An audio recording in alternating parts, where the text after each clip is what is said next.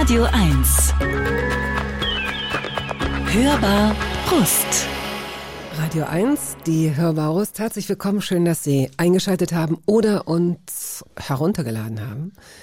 Wenn jetzt Sonntag ist bei Ihnen, hören Sie uns wahrscheinlich als Radiosendung auf Radio 1 und ansonsten als Podcast, wann immer Sie möchten. Hier sitzt Woche für Woche eine besondere Persönlichkeit, ein interessanter Mensch, ein toller Gast, der acht Songs aus seinem Leben herausgesucht hat.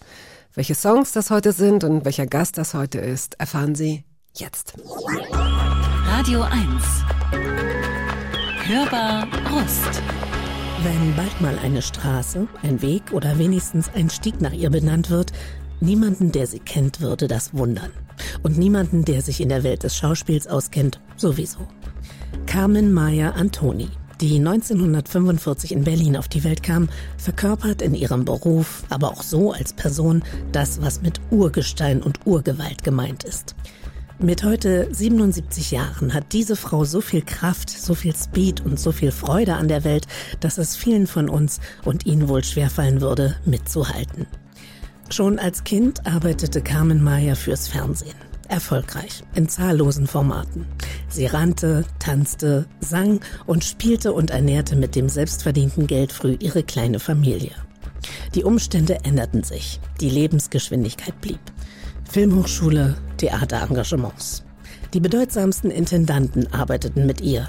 Helene Weigel, die Frau Berthold Brechts, umwarb sie, kommt zu mir ins Ensemble. Aber da war so viel anderes, das interessant war. Apropos interessant. So vieles im Leben dieser Frau lässt sich unmöglich hier zusammenfassen. Starten wir doch am besten gleich jetzt mit dem Gespräch und Carmen Meyer Antoni. Und wir duzen uns sogar. Herzlich willkommen mit offenem Mikrofon. Ja, herzlichen Dank, Bettina, dass ich jetzt auch zu den illustren Gästen hier gehöre. das finde ich toll. Ich habe übrigens noch nie gehört, dass jemand illustre sagt. Das ist ja wahrscheinlich französischer Wortstamm, aber ähm, unser eins sagt, wenn überhaupt, das war eine ganz illustre Runde. Du sagst gerne illustre. Ja, ja. Und ähm, äh, eher Maya als Carmen Maya. Ja, ja darauf ich muss lieber. ich mich. Okay.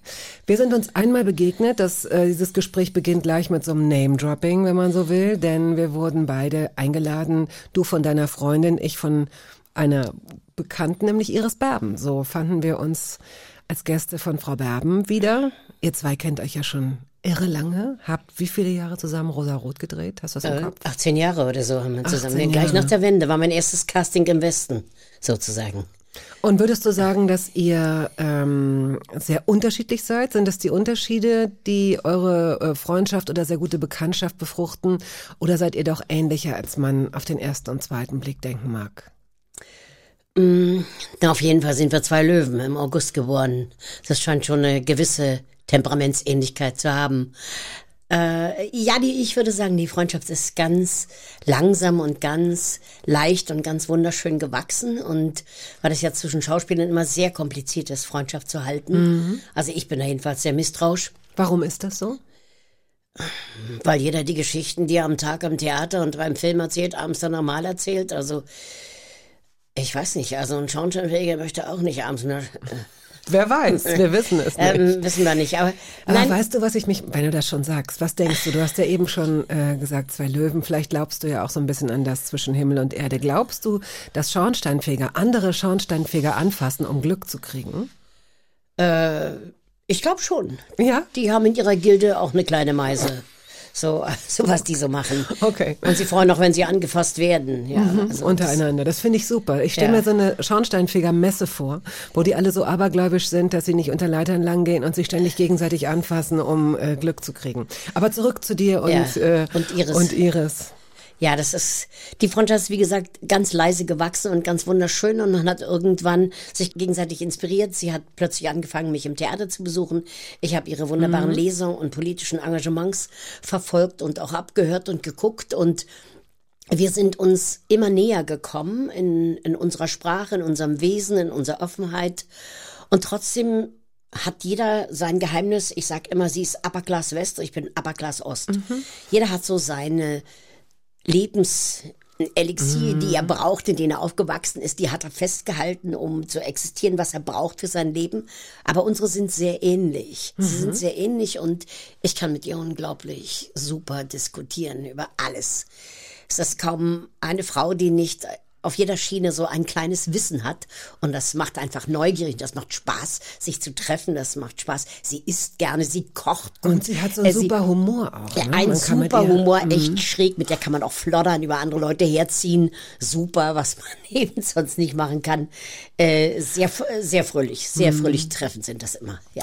Und da sind wir uns eben begegnet. Natürlich kannte ich dich vorher schon als Schauspielerin ähm, und habe dich dann auch recht schnell eingeladen. Jetzt haben wir den Salat. Jetzt sitzt du also einem Wessi gegenüber, der mit Theater nichts am Hut hat. Das ist im Grunde das Schlimmste, was dir passieren kann wahrscheinlich, weil du bist eine Theaterpflanze. Theater ist ein großer Teil deines Lebens, sowas wie dein drittes Kind, wenn man so will, oder dein zweiter Ehemann, habe ich jetzt zumindest nach all der Vorbereitung den Eindruck.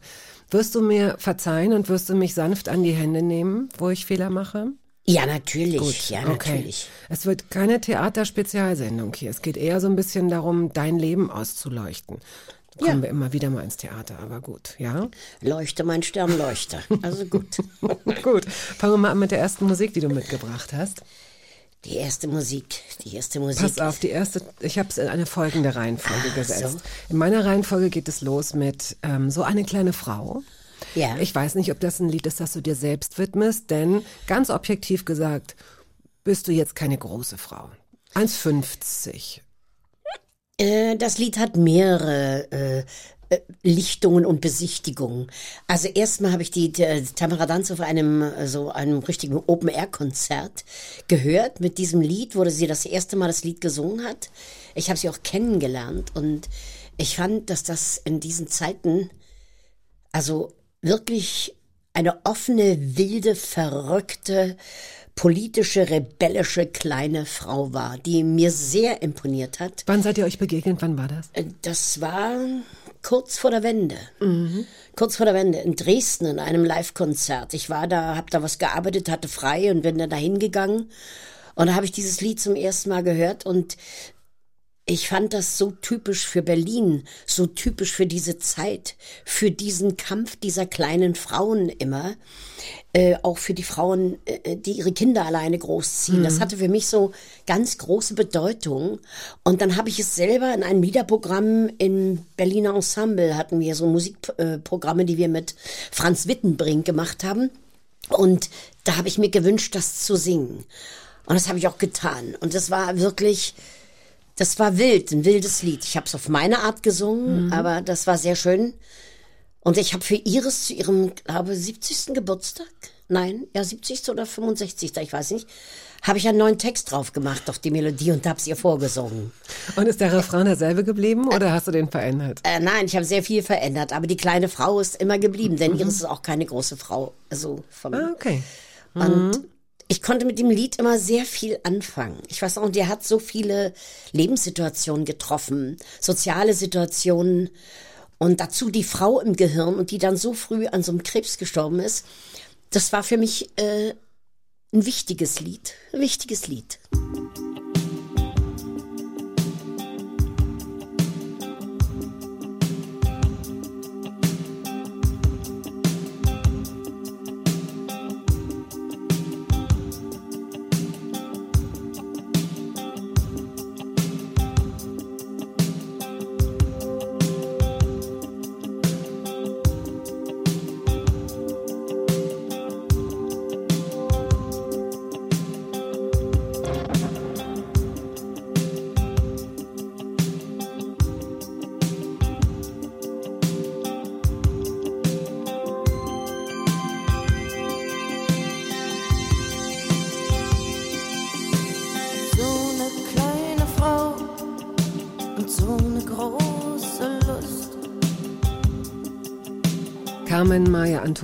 Ist heute hier zu Gast, die Schauspielerin. Ähm, dieses Lied ist ja auch eine Hymne, rückblickend ähm, auf deine Mutter, wenn man so will. Es kommt nicht ganz mit den drei Kindern, es sind zwei Töchter geworden. Aber sie ist sehr, sehr jung Mutter geworden. Erst eines Kindes, deiner Schwester, dann ein Jahr später bist du schon dazugekommen. Sie war 18, sie war 19 und Und drei vier- Jahre später Ja. eigentlich schon wieder allein. Ne? Hm. Und hat versucht, eben für uns irgendwie einen Vater herzustellen. Und das war aber irgendwie nicht möglich in dieser Zeit. Man musste so viel arbeiten, um die beiden Kinder zu ernähren. Und das war schwer. Sie war total begabt, meine Mutter. Du musst jetzt noch gar nicht, wir müssen gar nicht so rennen. Wir haben wirklich Gott sei Dank äh, genug Zeit, um uns das ein bisschen genauer anzugucken. Deine Eltern sind sich 1942 begegnet. Da herrschte noch Krieg. Dein Vater ist Italiener, Ja. glaube ich, oder war Ja. Italiener. Ähm, weißt du, wann ist, lebt er noch oder ist er? Nein, nein, das weißt du nicht. Er ist, ist erst mit 80 gestorben, Er ist mit 80 also, gestorben. ja. Okay. Und ähm, ja, sie sind sehr jung Eltern geworden. Ähm, da, du bist 1945 auf die Welt gekommen, in dem Jahr, in dem der Krieg aufhörte. Irgendwie schön, sein Leben zu beginnen, oder? Ja. Wenn man so rückblickend, in welchem Jahr? 1945. Da wurde, durfte die Welt wieder ein bisschen durchatmen, ein bisschen ruhiger werden. Das Einzige, was man eben nie wusste, wo man geboren ist. Ne? Es gab die Bundesrepublik Deutschland nicht, es gab die DDR nicht. Es gab äh, keine äh, russischen Zonen, es gab keine Zonen, in denen man lebte. Und es gab auch noch, äh, es war auch kein deutsches Reich mehr da. Es war gar nichts. Ne? Man hat also, ich hatte keine Geburtsurkunde. Ach, interessant. Ja, stimmt, jetzt wo du es sagst. Ja, weil ich sozusagen so in so eine Art irgendwo Zug geboren wurde. Und es gab nur eine Hebamme namens Ackermann. Und die hat mich in die nächste Kirche geschleppt auf der nächsten Station und da gibt's eine Taufurkunde. Und dann habe ich in der DDR, hat meine Mutter, glaube ich, zehn Jahre äh, äh, um meine Geburtsurkunde gekämpft. Weil es einfach keine Geburtsurkunde gab, die ausgestellt wurde. Und die war dann sozusagen amtlich nicht gültig. Okay. Es ja, war dann schon eine, ja, eine irre, ne? eine, eine irre Zeit. Was man wusste, war Berlin oder was, was bis heute ja, das hat man einfach ne? festgelegt. Das hat man festgelegt. Das hat man festgelegt, da wo man dann wohnte. Okay, mehr ja, als zehn ja, Jahre war Berlin Geburtsort. Punkt. Ach so, du bist ganz woanders Ja, ich weiß gar nicht so richtig, wie der und Ort sie hieß. Ah, okay. Meine Ich Schwester verstehe. ist irgendwo Märkisch-Buchholz an irgendeinem Besuch bei einer Tante oder sonst wie, die man kannte. Ich weiß, es weiß keiner genau. Okay, überall und nirgends. Ja. Vogelfrei. Frei, auf jeden Ja, Fall. Paradiesvogel. Und dann ist da, also deine Mutter, hast du deine Großeltern kennengelernt, ihre Eltern? Ja, meine Großmutter, die hat sich umgebracht. Ja, 61. Hm. Oh la la. Mhm. Okay. Deine, Beim dritten Versuch hat sie geklappt. Ich habe sie identifiziert, ja. wie, oh, da warst du aber noch selbst noch gar nicht so alt. Doch 16. Naja, mit 16 seine eigene Das Großmutter. war bei einer Film, bei, bei einer Potsdamer Theaterpremiere und die Kollegen dachten, ich krieg mein erstes Telegramm, da gab's ja noch Telegramme. Und da gab's ein Telegramm und die dachten, ist Premiere heute, geben wir der Kleinen das Telegramm gleich, dann freut sie sich. Ach du Und großer da Gott. stand da drauf, dass Oma tot ist, ja, sie in den Teltow-Kanal gesprungen ist und schwimmen konnte sie nicht. Also ich entschuldige bitte, ich Ja. darauf war ich gar nicht, ähm, war Ja. ich nicht vorbereitet. Entschuldige, ich, ähm, du sagst das dritte Mal. Hat sie es probiert, ja. Also sie, es war, es war, ihr wart in dem Sinne vorbereitet, darf ich das so sagen, dass, dass, dass sie ihr Leben loslassen möchte oder nicht gerne lebt? War sie eine, trau eine traurige Frau, eine zornige Frau? Weißt du das noch? Ich weiß es nicht. Nein, kann sich nicht Ja, erinnern. doch, ich weiß, dass um, Oma Toni hatte zweite Mal geheiratet mit so einem Gemüseverkäufer in Adlershof. Und das war so eine einfache Familie und den hat sie dann geheiratet nach meiner Mutter. Aber sie hatte eben immer Sorgen um ihre Tochter und Sorgen um alles. Sie war klein, auch eine ganz kleine Frau. Und Schlimmste war eigentlich nur, dass meine Mutter zu dem Zeitpunkt so todkrank war, so Magengeschwür hatte, mit Magen rausgenommen und allem Wahnsinn, dass meine Mutter also lebensgefährlich im Krankenhaus äh, lag und wir Kinder mussten dort uns verabschieden vor dieser Operation. Und in der Zeit machte die Großmutter das, weil sie Angst hatte, wahrscheinlich ihre Tochter überlebt's nicht. Und dann hat sie sich dann äh, in den Teltow-Kanal gestürzt. Und wir haben dann unsere Mutter belogen, als sie aus der Operation aufgewacht ist und haben ihr das nicht gesagt. Und haben gewartet und ja, das war der, bei der Beerdigung war meine Mutter auch erstmal nicht dabei, nur wir Mädchen. Mhm. Die ihr beide sehr früh sehr erwachsen werden musste. Das mussten wahrscheinlich sowieso die Generationen. Diese Generation Krieg, ja. sowieso, Mhm. nicht? Also ich habe eben auch, wie gesagt, mit zehn Jahren hatten wir die volle Verantwortung. Meine Schwester war elf und ich war zehn. Wir hatten die volle Verantwortung für diese Wohnung, wo wir wohnten. Also einer musste die Treppe wischen, der andere musste saugen. Dieses Es wurde- Siedlerhaus oder was war das? Ja, dieses Siedlungshaus, hm, das wir bekommen haben. Adlershof war das, ne? Adlershof. hm. Und das mussten wir halt putzen und wir mussten uns ernähren mit dem, was wir hatten. Und da muss man auch kochen lernen, ja, weil man Hunger hat, einfach. Ich frage nach deiner Großmutter, weil deine Mutter, wie du sie in zahlreichen Interviews beschrieben hast, diese zahlreichen Talente, auch diese sehr unterschiedlichen Talente, wo man also sagen musste, sie war handwerklich begabt, sie war, muss irre sportlich gewesen sein, sie hat äh, Schnitte aus alten Zeitungen für Klamotten, sie hat gehäkelt, gestrickt, sie hat Uns gekocht, sie ist äh, Schlittschuh gelaufen, sie war also sportlich, sie hat äh, ähm, äh, ähm, Beiträge gemacht für den Rundfunk, sie hat Geschichten geschrieben. Und nochmal, sie, sie war, sie ist mit 18 und 19 Mutter geworden, sie kann also gar keine große Ausbildung in der Zeit gemacht haben mit kleinen Kindern. Also das ist, wo hat sie all diese Talente her gehabt? Was denkst du? Also das ist bestimmt von ihrem Vater, von dem sich meine Großmutter hat rechtzeitig scheiden lassen. Eine geborene Ritzschke und ein Walter Ritzschke, der ein sehr fideler, musikalischer, äh, wahnsinniger Mensch war. Äh, und ich glaube, meine Mutter ist sehr nach ihm gekommen und hatte diese Talente noch ausgeprägter.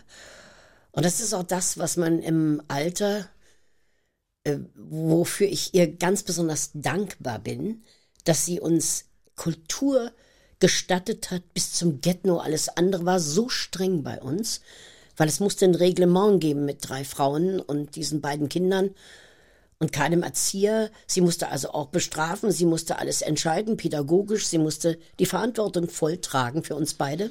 Und die Kultur war also 20 Pfennig kostete ein Kinobesuch. Wir waren in der Kinderbibliothek angemeldet. Wir waren jede Woche zweimal in der Bibliothek. Wir mussten lesen, wir durften kein EFN hören. Wir durften kein Schlager hören. Wir durften Volksmusik hören, Kanon, haben wir gelernt, zweite und dritte Stimme gesungen, immer. Und wir durften Melodie des Hörers hören. Und da wusste man mit zehn Jahren den Auszug aus Perlenfischer. Das wusste man alles, ja. Und der Vetter aus Dingster als Operetten. Alles, was dort, das durften wir haben. Ich durfte im Kinderfernsehen arbeiten, meine ja, Schwester langsam, durfte Eis. langsam. Du Ach so. durftest, du hast den ganzen Bums geschmissen. Also du Ja, hast ja. ja in diversen Sendungen mitgespielt und Ja, bist aufgehört. Du warst viel. Mhm. wirklich eine Berühmtheit, auch schon als, als, als kleines ähm, Mädchen. Ihr habt ein Instrument spielen müssen, glaube ich auch. Ne? Ja, was ich hast du, was hast du gelernt? Blockflöte und Klavier habe ich gelernt, ja. Ich habe dann irgendwann mit Klavier aufgehört, weil ich so viel anderes Wenn das gemacht nicht die habe. falsche Entscheidung war. Hast Ja. du Blockflöte weitergemacht? Ja, das kann ich immer noch. Ich kann auch ziemlich viel Instrumente. So. Okay, gut. Die meisten werden jetzt sagen, Gott sei Dank habe ich die Blockflöte irgendwann in die Ecke geschmissen und habe dann Klavier, äh, fröhlich das Klavier bedient. Aber gut. Ähm, wir sind jetzt nämlich genau bei diesem Lied schon, das du gerade so en passant eingeworfen hast. Rudolf Schock und Josef Metternich. Ja. Ähm, der Tempel Brahmas strahlt, heißt dieses Duett der ja, Perlenfischer. Der Perlenfischer. Jetzt hilf uns mal, wenn wir uns, wenn wir jetzt die Augen schließen und uns vorstellen, also nicht, wenn Sie jetzt gerade Ja. Auto fahren, liebe Hörerinnen und Hörer natürlich, ähm, die Vorstellung, wie du als kleines Mädchen in eurem Wohnzimmer gesessen hast und ich weiß nicht, gab es so eine Musiktruhe, wie hast du das gehört? Beschreib mal, beschreib doch mal dieses Bild, das wir sehen könnten, wenn wir ein Foto von diesem Moment gemacht hätten. Wir saßen meist am Tisch und malten oder machten irgendwas oder bastelten. Und dann kam Sonntagnachmittag die Melodie des Hörers und dann hat man äh, eben was bekommen und die Musik, manche hat einem eben gefallen und hat man mitgesungen. Und dann konnte man mitsingen und grölen und es hat aber einen unheimlichen Spaß gemacht. Also ich kannte die ganzen Opernarien und die habe ich natürlich dann auch gesungen laut. Mhm. Und es war einfach toll. Ein Radio war ein unglaubliches Medium damals. Ist es bis heute? Naja, aber mhm. ich meine, wir, wir sagen wirklich, ja, wir, sind, wir haben mit dem Radio angefangen. Da kamen die ersten Hörspiele, Mhm. alles. Ich erinnere mich, darf ich Radio hören? Das war also wirklich das Ding, ne? Als ich ein bisschen kleiner war, habe ich ein Radio auseinandergenommen, weil ich wissen wollte, wie der Mann dort reinkommt und so klein sich machen kann, dass er das sprechen kann. Da war meine Mutter ziemlich sauer und dann mussten wir ein neues kaufen. Hast du es also demnach nicht aufgeschraubt, sodass man es wieder hätte zusammenschrauben können? Nein, ich habe alles äh, wirklich, ich habe es alles kaputt gemacht, hm, weil ich wissen wollte, wie groß der Mann ist, der da spricht. Äh, okay, auf die Antwort bin ich gespannt, weil wahrscheinlich hast du niemanden darin gefunden. Nein. Nein, gut. Anyway. Wir hören jetzt also die Perlenfischer. Oh. Zurück zum Glück. Das ist ja. Der Tempel Brahma strahlt von Gold Plötzlich naht ein Weib. Plötzlich naht ein Weib. steht noch vor mir. Noch steht ihr Bild vor mir. Die Menge weicht zurück, sinkt erschrocken in die Knie und flüstert leis. O seht, das ist unsere Göttin. Hörbar at radio1.de lautet unsere E-Mail-Adresse, wenn Sie uns schreiben möchten. Die Schauspielerin Carmen Maya Antoni ist heute hier zu Gast. 24 war deine Mutter, als sie wieder allein war. Das heißt, die Erinnerung an deinen Vater dürfte sehr, es dürften nicht viele Erinnerungen, sehr viele aktive Erinnerungen sein. Wahrscheinlich, möglicherweise sind da auch Erzählungen von anderen Menschen noch, noch dazugekommen oder eigene, eigene Bilder, die du dir wahrscheinlich gemacht hast, um das so ein bisschen zu kompensieren. Was würdest du sagen? Ja, für ein Mädchen war das immer die Sehnsucht nach dem Vater. Wir brauchten, also wir hatten Sehnsucht nach mm, einer Männlichkeit oder so, die in dem Hause eben total fehlte. Mein Vater war eben wirklich ein verrückter, brotloser Künstler, ein Maler. Wir hatten ihm nie Geld. Ich glaube, die ganze Ehe und alles ist gescheitert an diesem Wort Geld. Weil man musste existieren, man musste essen, man musste trinken und das war für die beiden zu viel. Hm, zu jung, zu viel wahrscheinlich, ne? Ja. Habt ihr euch später, als du erwachsen warst, hattet ihr da eine Art von Kontakt, wie auch immer der geartet war? Hast du es versucht? Mit meinem Vater habe ich zwei Begegnungen gehabt. Die eine war, als die Mutter von ihm 100 wurde, wurden wir von der Caritas verschickt. Da war ich, glaube ich, elf und meine Schwester war zwölf. Das war aber noch Osten. Aber wir durften dorthin fahren zu diesem Geburtstag. Und da habe ich meinen Vater gesehen mit der neuen Frau und wie er lebt erstmal. Und da waren wir uns ganz fremd. Er hatte dann immer auf den Po geklatscht und hat so getan, als ob wir zwei Jahre alt sind, so wie er uns in Erinnerung wahrscheinlich hatte oder sechs Jahre oder so. Er konnte mit uns nicht richtig umgehen. Es war auch die Zeit, wo ich in der Pubertät war oder wir reinkamen. Es war ganz schwierig, das anzunehmen und die Frau konnten wir beide nicht gut verkraften, auch nicht meine Schwester. Und das war schwierig. Und die zweite Begegnung hatte ich, ich war in Mailand und dort kam irgendein Cousin von mir nach hinten und sagte, ob ich verwandt bin mit dem Josef Antoni. Und dann habe ich gesagt, ja, ist mein Vater. Ja, und dann hat er Kontakt aufgenommen und dann haben wir Kontakt aufgenommen. Er hatte die Adresse. Und dann waren wir auch zum Geburtstag, zum seinem 75. Geburtstag. Und da habe ich noch für meine Schwester gebürgt, dass sie nicht abhaut, weil ich gesagt habe, also Klar. du kannst mit zum Geburtstag kommen. Ich war ja Reisekader. Ich habe ja schon bewiesen, dass ich immer zurückkam. Aber ich habe meine Schwester mitgenommen, weil sie ihn unbedingt sehen wollte. Und dann habe ich gesagt, okay, dann musst du aber deine Familie hier zurücklassen und musst mir versprechen, dass du mich nicht hier in die Tonne packst. Und das hat sie auch gemacht. Und dann haben wir eine sehr schöne Begegnung mit ihm gehabt. Und danach hat er, glaube ich, beide Familien noch einmal besucht. Von meiner Schwester die Kinder zur Konfirmation. Aber mein Mann hat ihm nicht gefallen. Die beiden konnten gar nicht. Mein Mann war ein sehr fortschrittlicher und intellektueller Mensch und mein Vater hasste alles, was, was er an Schaden äh, erlitten hatte. Also, und äh, die beiden konnten nicht miteinander. Und da- deshalb war es ein bisschen distanziert, dieses letzte Sehen. Und dann ist er zwei, äh, 80, fünf Jahre später ist er gestorben. Also du hast ein Buch über dein Leben geschrieben, auf das wir gleich mal kurz zu sprechen kommen. Du bist sehr offen in deinem Buch. Du sagst schon gibst schon sehr viel Preis von deinen Gefühlen und deinen Verletzungen und auch deinen Freuden.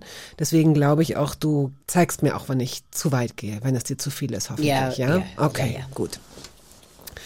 Danke. Wenn du dich an das Berlin deiner Kindheit, deiner frühen Kindheit erinnerst, vielleicht, wir werden das auch verlassen gleich, aber vielleicht kannst du uns und auch jüngeren Hörerinnen und Hörern vielleicht nochmal einen Eindruck davon geben, wie diese Stadt und dann auch stellvertretend vielleicht ein bisschen für dieses Land, wie das aussah damals nach dem Krieg. Als Kind nimmt man das natürlich anders wahr als als Erwachsener, möglicherweise sogar spielerischer, toll, aufregend, überall so ein bisschen Abenteuer. Man kann da überall rumkrabbeln, das sind ja die Geschichten. Hm. Welche Bilder hast du vor Augen von diesem kaputten, zerbombten Deutschland? Ja, es gab eben, ähm, ich sag jetzt mal Siedlungsteile oder so, die verschont worden waren, aber es gab auch viele Trümmerbauten und weggeschossene Sachen und sehr viel angeschossene Häuser, sage ich mal, also verletzte Häuser, die dann so mühselig wieder instand gesetzt wurden. Ja, es war keine Farbe in der Stadt, es waren überall Bunker. Also wir hatten so eine Gang in der Straße und da waren wir eben im Bunker und im Bunker durfte man alles machen. Die Eltern waren nicht dabei. Da hat man die erste Zigarette geraucht. da haben wir die Äpfel geklaut in der Laubenkolonie und Du warst die Rennerin, ne? Du Ja. warst irre schnell. Du irre hattest, schnell, ja. Äh, ich glaube, zwei deiner Freunde kenne ich, weil du sie natürlich mal erwähnt hast. Das war der Sohn des Gemüsehändlers und das war der Sohn des Tankstellenbesitzers, Ja, genau. glaube ich. Ne? Ja. Überhaupt hattest du ein gutes Standing. Du standest sogar im Tor beim Fußballspielen. Ja, ich war Mädchen. Ich war Mädchenfußball, also ich war im Tor und hatte ich bei den Jungs ein großes, großes Plus immer. Mhm. Und ich habe auch gut gehalten. Also. Ja. Und ich war sehr schnell und die Jungs haben mich natürlich beschützt, weil ich nett war. Also ich Mhm. war Kumpel. Ich war ein richtig guter Kumpel. Äh, Ist das eine Rolle gewesen, die du dir selbst gegeben hast? Oder ähm, ist, als Nein, Mädchen- ich habe mich zu dem Zeitpunkt mit Jungs besser verstanden als mit Mädchen. Mädchen haben mir in dieser Zeit nicht so viel gegeben wie die Jungs. Mit den Jungs habe ich, ja, mit, mit mir konnte man wirklich Pferde stehlen, sage Mhm. ich wirklich. Und das hat Spaß gemacht. Was denkst du über diese ähm, Zeiten? Ändern sich ja auch ein bisschen. Ein paar Sachen sind vielleicht naturgegeben, manche sind Prägung, Erziehung, Ja, wir hatten Imitation. andere Spielplätze, wir hatten einfach andere Tummelplätze. Es war eben. Äh, Nein, ich meine über dieses, weißt du, dieses Mädchen und Junge. Ja. Du sagtest auch vorhin, dass du, ähm, dass ihr die Männlichkeit ähm, vermisst habt. Ne? Ja, In und ich suchte dadurch auch diesen Kraftkontakt, diesen männlichen Kontakt. Es wirklich, mich haben auch drei Jungs immer nach dem Fußballspiel geküsst. Also Drei? Mir, ja, haben mir alle einen Kuss gegeben. Der eine hieß Anton, der andere Gerd und der andere Horst Dieter. Ich habe also immer einen Kuss gekriegt, weil, weil ich so toll Wow, bin. Ja. okay. Und das hat einen natürlich äh, getröstet, ne? Ja, und das finde ich gar nicht so, das ist gar nicht so der Kumpel nur, denn letztendlich, also der Nein, Kumpel ich war ein wird nicht geküsst. Kumpel, ja, du wirst, du, ja, Kumpel. Du warst schon auch, ähm, den Jungs in dem Alter küssen ja auch nicht einfach, das ist ja peinlich, einfach so zu küssen. Das ist schon eine Anerkennung, glaube ich. Nicht schlecht. Ja, alle haben zu den anderen gesagt, sie sollen jetzt weggucken und dann waren die dran. So. Vor allen Dingen drei, das ist Das so. ja, ja, drei. du, also du fandst es aber gut. Ja, natürlich. Ja, Ja, natürlich fand ich das gut. Deine Schwester war ein, ist ein ganz anderer Typ Ja. Mensch, ne? Ein ganz anderer Typ. Mhm. Still, erstgeborene Königprinzip, also äh, keine Dreckarbeit liebend, also hochgradig auf der ästhetischen Linie. Mhm. Und auch natürlich, äh, nicht natürlich, sondern auch religiös und damit auch ganz anders. Gut, das ist aber erst gekommen, nachdem ihr in einem äh, Heim wart, ne? Beide gemeinsam, bei den Ursulinerinnen. Waren, katholisch waren wir immer, aber nach diesem Heim hat es sich so in dieser Zeit, wo man, glaube ich, auch, sie war wirklich in der Pubertät, das ist ganz wichtig, wer auf einen zukommt. Und für sie war dieses Heim Trost und Ruhe. Und mich hat's närrisch gemacht. Das kann ich mir sehr gut vorstellen. Du hast die anderen aber mit Sicherheit auch narrisch gemacht, Ja. wenn das für dich ein Trost ist. Ja. Ähm, Arlo, ich weiß nicht wie ich, Arlo Guthrie? Ja, Alo Gasri. City of New Orleans. Warum dieses Lied? Wie hat es das auf deine Liste geschafft? Das ist das Lied, was ich mit meinem Mann angehört habe, bevor sich einer von uns von der Familie entfernt hat. Das wurde gespielt, das weiß nicht, das war es einfach aufbrechen, wenn ich ins kapitalistische Ausland gefahren bin. Das war irgendwie zwischen uns dann der Abschiedssong, das, da haben wir getanzt danach und haben uns geküsst und es hieß auch, man kommt wieder. Was ja nicht unüblich war in der Zeit, dass einer doch die Idee hatte, wegzubleiben. Ne? Und das war so unsere Verabredung und das war eigentlich, ja, das war das so ein schönes Lied, ein, ein Liebeslied zwischen uns. Eine Verabredung war das eigentlich, aber lebenslänglich. Wir waren ja 30 Jahre zusammen insgesamt und dieses Lied war immer da. Aro Guthrie ist der Sohn von Rudy Guthrie und Rudy Guthrie ist der Lieblingssänger einer von meinem Mann gewesen aus alten Platten noch, uralten Platten. Und das ist der Sohn der Arlo Guthrie. Und die haben sehr ähnliche Stimmen. Und wir haben das Lied irgendwann zusammen gehört in einem Film. Und seitdem war das unser Song. Und wenn ich zum Gastspiel gefahren bin, wenn er weggefahren ist auf die Dienstreise oder wenn die Kinder allein geblieben sind im Ferienlager oder so, haben wir das Lied gespielt. Wie oft hörst du das noch? Weil ich sehe ja ein bisschen, was es mit dir macht gerade. Hm, hin und wieder. Ja? Ja. Dann hören wir es jetzt wieder.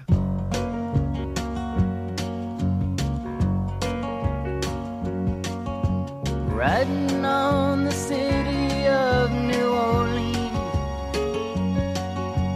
Illinois Central, Monday morning rail. 15 cars and 15 restless riders, 25 sacks of mail. All along the southbound Odyssey, the train pulls out at Kankakee and rolls along past houses, farms, and fields. Passing trains that have no name, and freight yards full of old black men, and the graveyards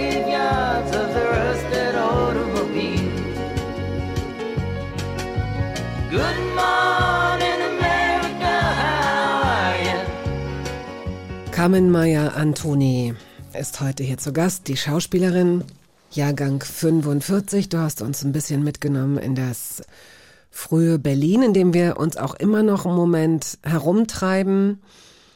Mm, Wie ging das los mit dir und dem Fernsehen? Denn das ging ja in einem Höllentempo hat sich das ja entwickelt. Ja, ich war, glaube ich, zehn Jahre alt und da kam so eine Regisseurin und noch so eine, also zwei Frauen kamen in unsere Klasse. Ich war, glaube ich, in der vierten oder, ja, vierte Klasse war ich, glaube ich.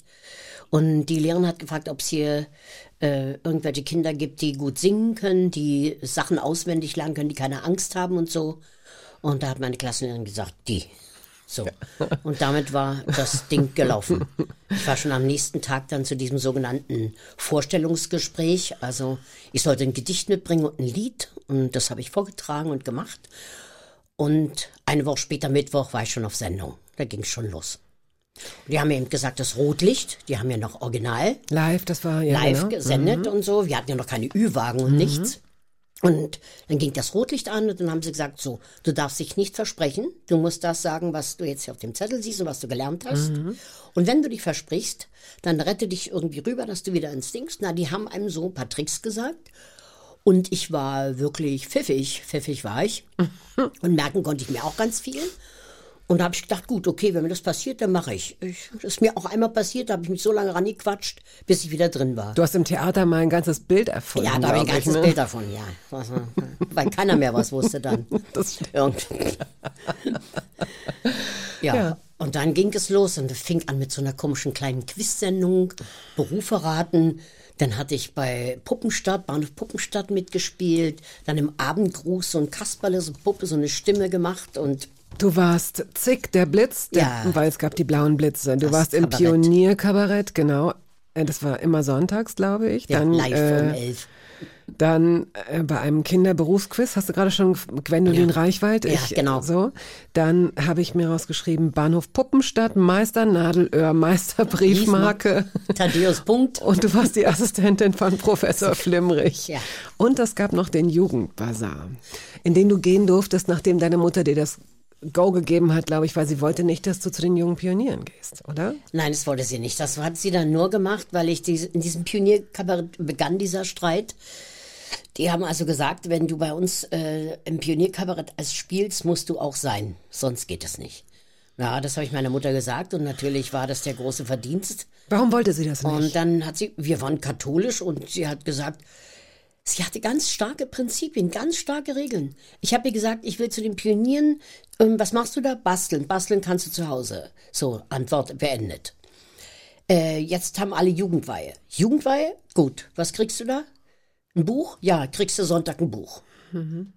Ähm, meine Mutter hat immer gesagt, pack die Noten rein. Wenn du die Beste in der Klasse bist, dann muss ich nicht reden. Ansonsten komme ich hin und mische den Laden auf da.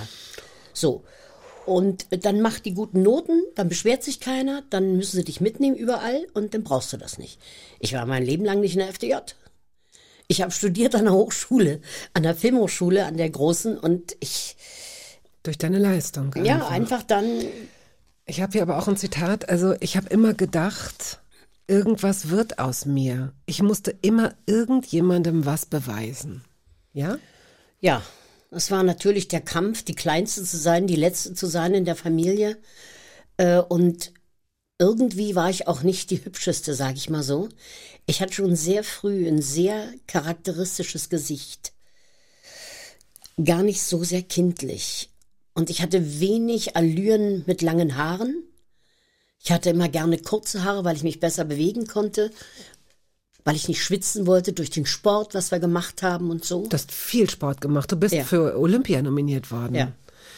In der in, Innsbruck, ähm, 64. Schnell, Eis, Eiskunst schnell, Eisschnelllauf, ja. Ja, okay, um das mal zu erklären. Mhm. Typisch Ja, und äh, weiblichen vielleicht. war ich immer irgendwie, na, da, so ein bisschen wie das Letzte. So kam ich mir immer vor als Kind. Also benachteiligt irgendwo. Und ich konnte so viel und konnte mit meinen Talenten nicht ran. Und das Fernsehen hat das erste Mal ein Talent von mir konkret ge ge- gerissen. Und meine Mutter war total besänftigt durch das Geld. Sie konnte uns ernähren mit meinem Geld. Und mir war das auch egal. Ich habe da nie, heute würden sie alle sagen, das ist mein Sparbuch oder so, nicht? Damals hat man geteilt und hat alles aufgeteilt, damit man nur existieren kann. Und das war irgendwie der Versöhnungsgrund. Deshalb bin ich auch anders reingewachsen in diesen Beruf. Ich war kein Kinderstar, sondern das war mein Hobby. Die Man anderen hatte hatten mich, ja- genau. Ja, die anderen haben Fußball gespielt oder was weiß ich. Und ich hatte als Hobby, zum Fernsehen zu gehen. Nachmittags Schularbeiten da in dem Fernsehsender zu machen, schnell die Texthefte, was ist heute dran, was ist live, was kann ich gucken. Wo muss ich auftreten? Da war eine Kinderfrau, die hat einen so sozusagen mm, beobachtet und, und, und hat einem geholfen, alles zu finden, alle Studios. Dann wurde man abgegeben und dann wurde gesendet. Und dann ging man nach Hause und neben mir war Karl Eduard von Schnitzler, der machte den Schwarzen Kanal. Der war im Studio 1, ich war im Studio 2. Da war der Abendgruß oder die Kindersendung. Und man wuchs so herein. Lernte große Leute kennen und die für andere ganz bekannt war, was einem als Kind wurscht ist, wie bekannt die anderen sind. Die besten Voraussetzungen, um nicht äh, so, äh, um nicht so äh, Hierarchie. Ja, genau. ja, Einmal genau. das, auch anderen Menschen gegenüber. Und natürlich auch die allerbeste Voraussetzung für das, was wir dann, was dir dann später widerfahren ist, nämlich ähm, beim Theater so abzufliegen, weil du natürlich das, was andere möglicherweise erst durchs Praktizieren trainieren mussten, mit was Lampenfieber angeht, was Disziplin angeht, was auswendig äh, lernen, kann ich mir vorstellen, dass du das natürlich alles schon trainiert hast. Natürlich, also diese Live-Sendungen, die waren natürlich die absolute Vorbereitung für einen Live-Abend im Theater. Und mit dem Lampenfieber hatte ich nicht viel zu tun. Wirklich nicht. Man war so ein bisschen aufgeregt, weil es jetzt losgeht und weil man das erste Mal vielleicht diese Riesenrolle hatte. Aber dass man so, äh, was weiß ich, manchen wird ja schlecht und manche müssen das und wie. äh, Also was hatte ich nicht. Nie. Hattest du das eigentlich Nein, nie nein. oder gab es mal irgendwann eine Ausnahme bei einem Gastspiel vielleicht irgendwo, äh, dass du dich erinnerst, dass es da, dass da irgendwas. Nein, ich habe dann wirklich, wie ich sah, wie so ein Rennpferd. der, der Tor auf und, pff, und dann Durch. geht's los und dann wird nur noch das gemacht und das wird mit Herz und Seele gemacht und alles andere bleibt auf der Strecke. Also das ist, ist so. John Lennon hast du mitgebracht mit Imagine. Da ist dein Mann wieder im Spiel. Ja, das ist also, da muss ich zu sagen, das ist die erste, das kann gar kein anderer nachempfinden. als jemand, der in der Zeit auch dasselbe getan hat vielleicht. Ich hatte mein erstes Gastspiel und habe die erste Westplatte mitgebracht und auch durch den Zoll gekriegt. Das war wirklich, äh, und wir haben zu Hause als erstes Imagine gehört mit den Nachbarn, mit dem Nachbarn, die kam mit ihren Tonbandgeräten und nahmen das sofort alle auf. Unser ganzes Wohnzimmer war ein einziges Studio und jeder, der ein Tonband oder irgendwas hatte zum Aufnehmen, äh, scharrte sich bei uns in der Wohnung mit Wein natürlich und Essen und mit allem. Das war eine Riesenparty. Und jedes Mal, wenn ich Menschen höre irgendwo, dann denke ich immer an diesen Tag. Der war so wahnsinnig. Eine einzige Schallplatte hat einen Abend für so viele Menschen Glück gebracht. Also das war einfach Wahnsinn. Und man wurde ja auch kontrolliert. Bei dem Gastspiel, wenn man zurückkam, wurden immer ganz schön gefilzt alle. Weißt du noch, wo du die Platte versteckt hast, dass du sie durch den Zoll gekriegt hast? Ich hatte die auf das, ich hatte auf das Cover was raufgeklebt vorne und hatte gesagt, das ist nicht das, was ihr, das hatten wir gebastelt. Wir hatten ja auch unsere Tricks, wie wir unsere Sachen rübergekriegt haben. Und da hatte ich was raufgeklebt, was ich wieder abkriege.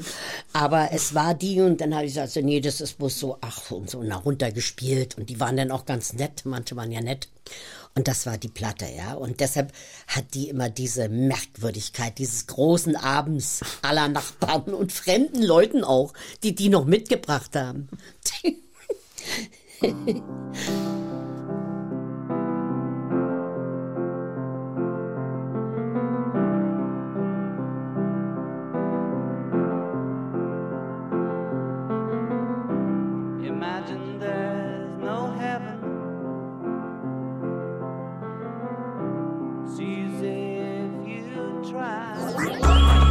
Radio 1. Hörbar Brust.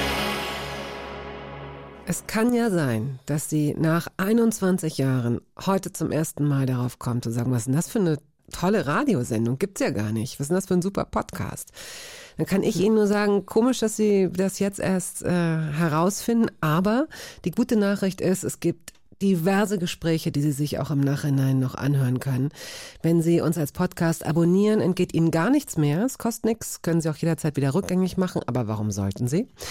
Aber Sie finden zahlreiche Gespräche äh, auf äh, YouTube oder in der ARD Audiothek oder bei Spotify. Uschi Brüning zum Beispiel, Andrea Sawatzki, Tuba Tecker, Joachim Krohl, Tristan Pütter, Melika Forutan, Thorsten Sträter, Maria Schrader, Professor Maya Göpel, Keschrau Beros, Dani Levi und viele andere mehr. Zu Gast ist heute die Schauspielerin Carmen Maya Antoni. Wir sind in den Anfängen der DDR. Du verdienst wirklich genug Geld, um deine Schwester und deine Mutter, weiß ich nicht, gut zu ernähren, gut durchzubringen.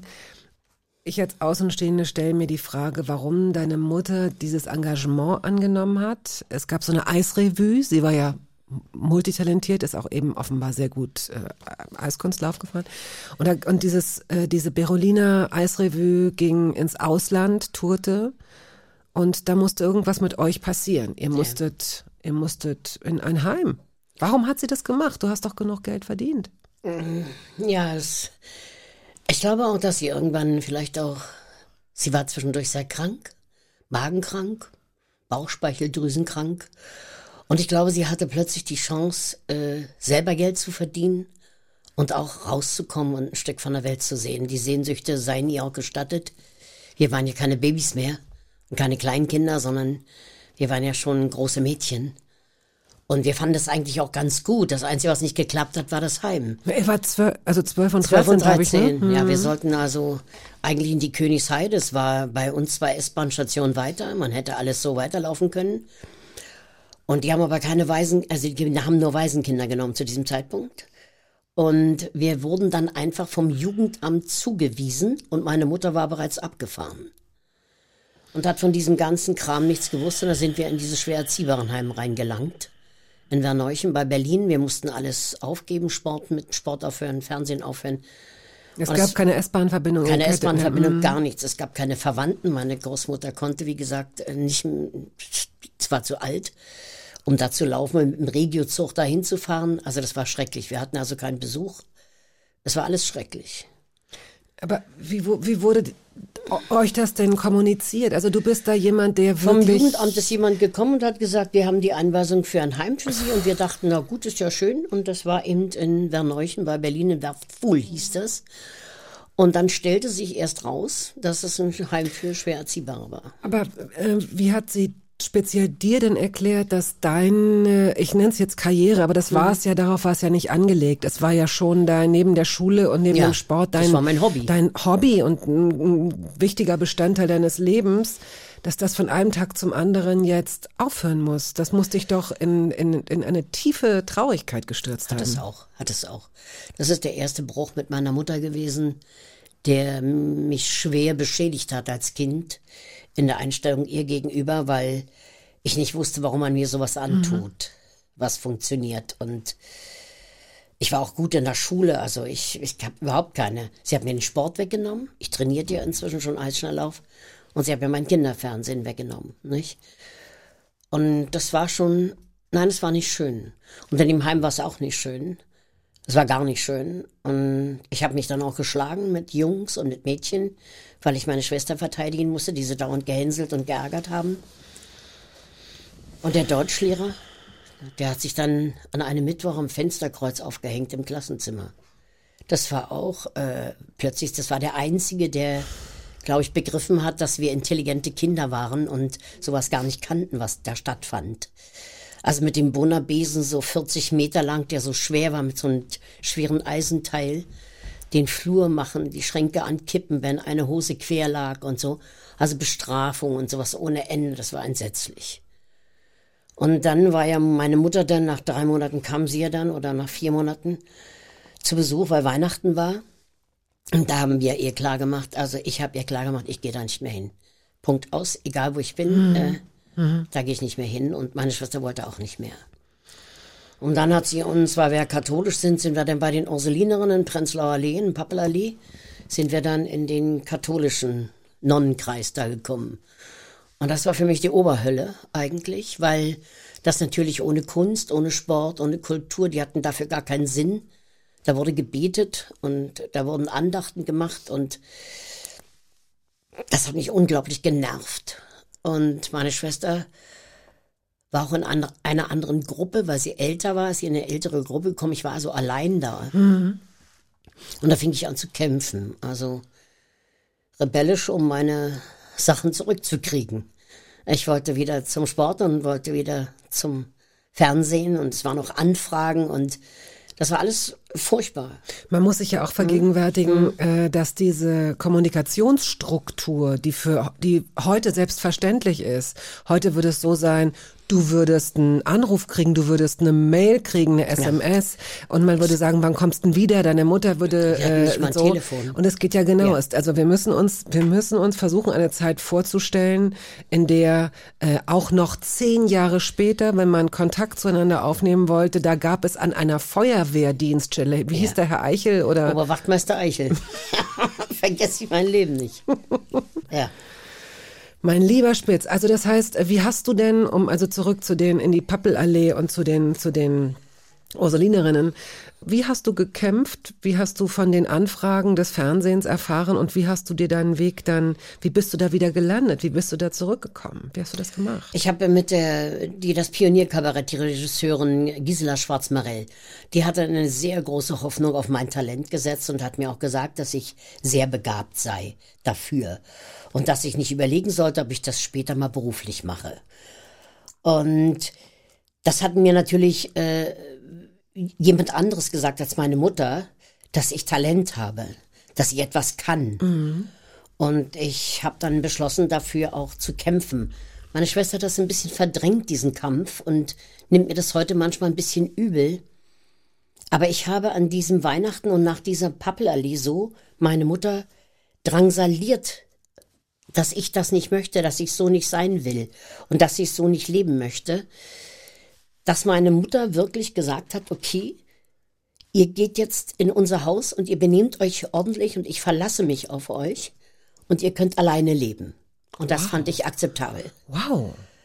Und daraufhin, wir waren ja dann inzwischen 13 und 14, Ja. 14 und 13, natürlich minderjährig und alles, aber ich konnte den Ofen heizen. Ich konnte konntest kochen. kochen? Äh, wir hatten ein bisschen Wirtschaftsgeld immer mit einer Wirtschaftskasse. Wir haben sauber gemacht, wir kannten unsere Sachen, wir konnten zum Schuster gehen, wir konnten in die Bibliothek gehen. Wir sind in der Schule gewesen, wir haben nie Schule geschwänzt oder sowas. Wir waren beide naiv. Wir wussten, wir hatten keine Aufklärung. Wir dachten immer, wenn man einen Mann mit Zunge küsst, dann kriegt man ein Kind. Also wurde nicht geküsst, das wurde abgesagt und wir hatten uns geschworen, wir bleiben ganz ordentlich und wir reden darüber immer und machen nichts, bis Mama zurückkommt. Okay. Und das haben wir irgendwie gut gemacht. Das war die beste Zeit mit meiner Schwester. Da hatten wir uns auf eine merkwürdige ähm, Weise verbrüdert und wir haben die Nachbarn gegrüßt, wir haben die Wohnung abgeschlossen. Wenn das Wirtschaftsgeld alle war, dann haben wir überlegt, was wir machen. Es gab ja noch keine Kühlschränke und Gefriertruhen und alles, wo alles immer drin war. Ne? Wir hatten einen kleinen Kühlschrank, den ich von meinem Fernsehgeld gekauft hatte. Und da musste man ihm gucken, wie man klarkommt. Und wir sind klargekommen. Und die Großmutter Toni, die kam dann öfter mal, hat die Wäsche gewaschen mit und hat ein bisschen gestopft und geflickt, wenn was kaputt gegangen war.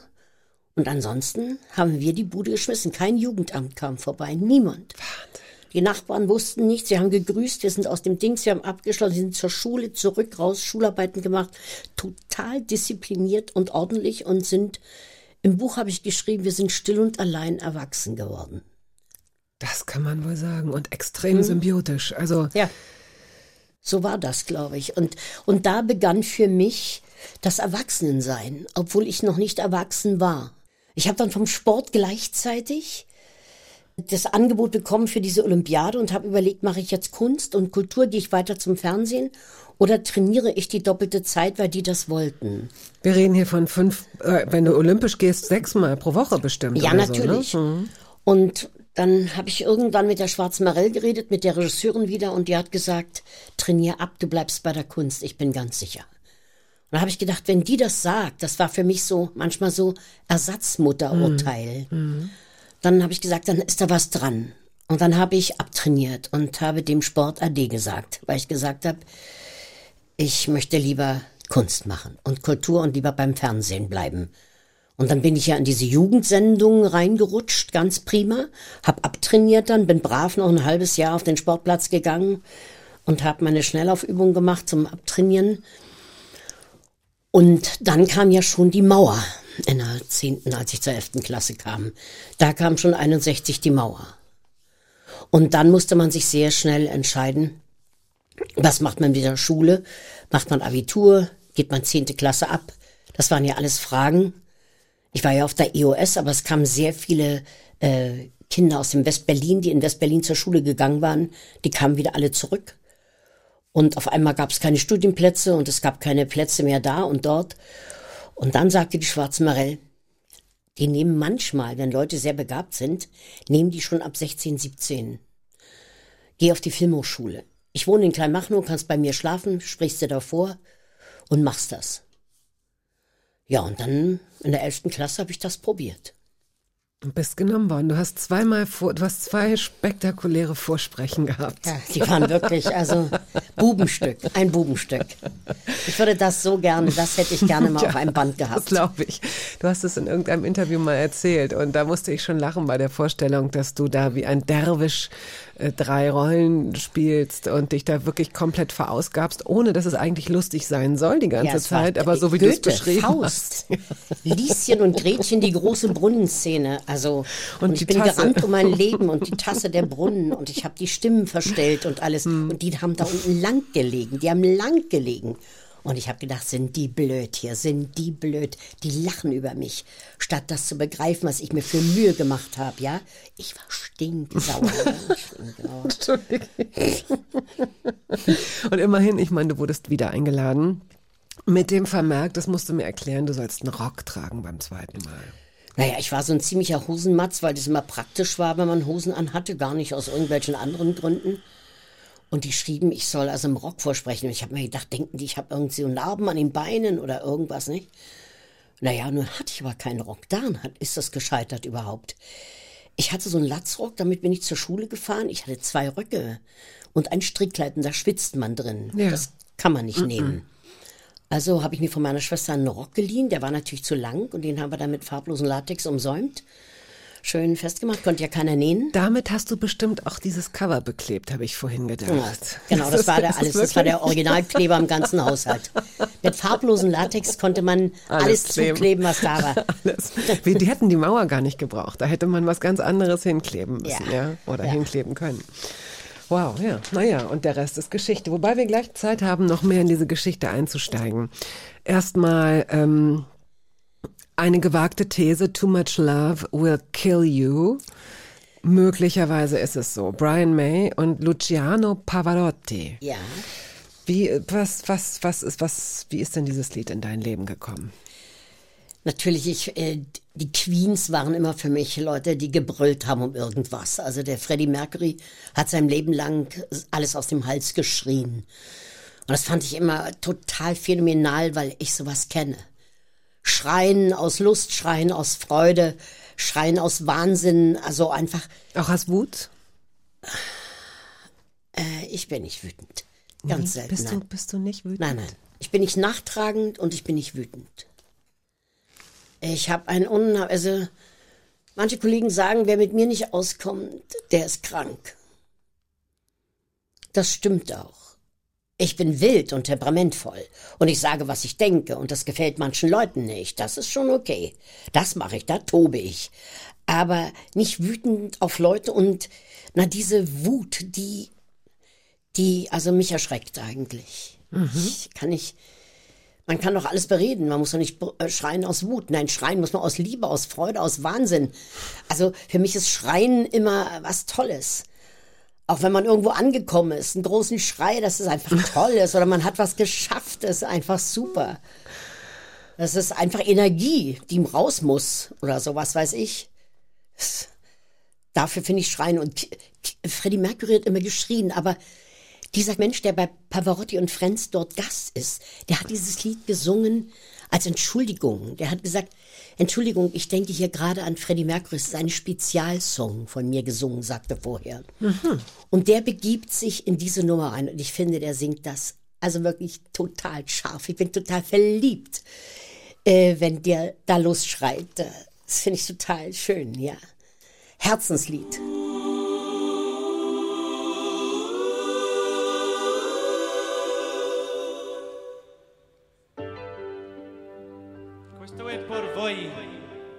Speciale. And for all you folks back home too. I'm just the pieces of the man I used to be. Too many bitter tears are raining down on me. I'm far away from home, and I've been facing this alone for much too long.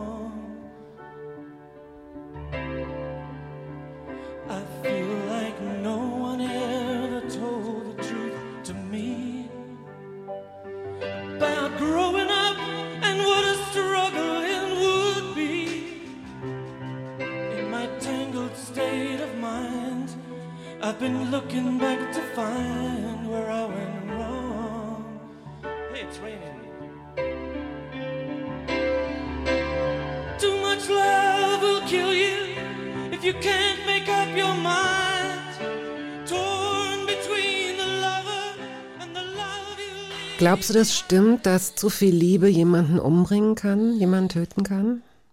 Ja, schon. Ja, also an die Liebe, das ist wirklich etwas, an die ich glaube im Leben. Egal zwischen welchen Menschen und auf welche Art. Egal ob zwischen Mensch und Tier. Also Liebe, finde ich, ist das glaubwürdigste überhaupt. Weil da darf nicht gelogen werden und wenn eine Seite lügt, dann kann man umgebracht werden. Ja, doch, das hat äh, für mich eine große Wahrheit. Zu viel Liebe kann töten? Too much love can kill you? Ja, je nachdem. Es ist ja dann nur einer, der getötet wird. Also gibt es ja einen zweiten, der das verursacht wahrscheinlich. Von wem kommt die Liebe, die zu viele, ne? Das ist also, Es gibt ja Menschen, die sagen, man kann nur zu wenig lieben, nicht zu viel. Man kann Ja. gar nicht, weil Liebe etwas so Schönes ist. Ja. Also ich glaube, dass, ähm, naja, Liebe kann einengen, eine andere eine andere Person, ne? wenn Ja, sie nicht auf natürlich. dieselbe Art ja, erwidert natürlich, wird. Mhm. wenn sie nicht auf dieselbe wird.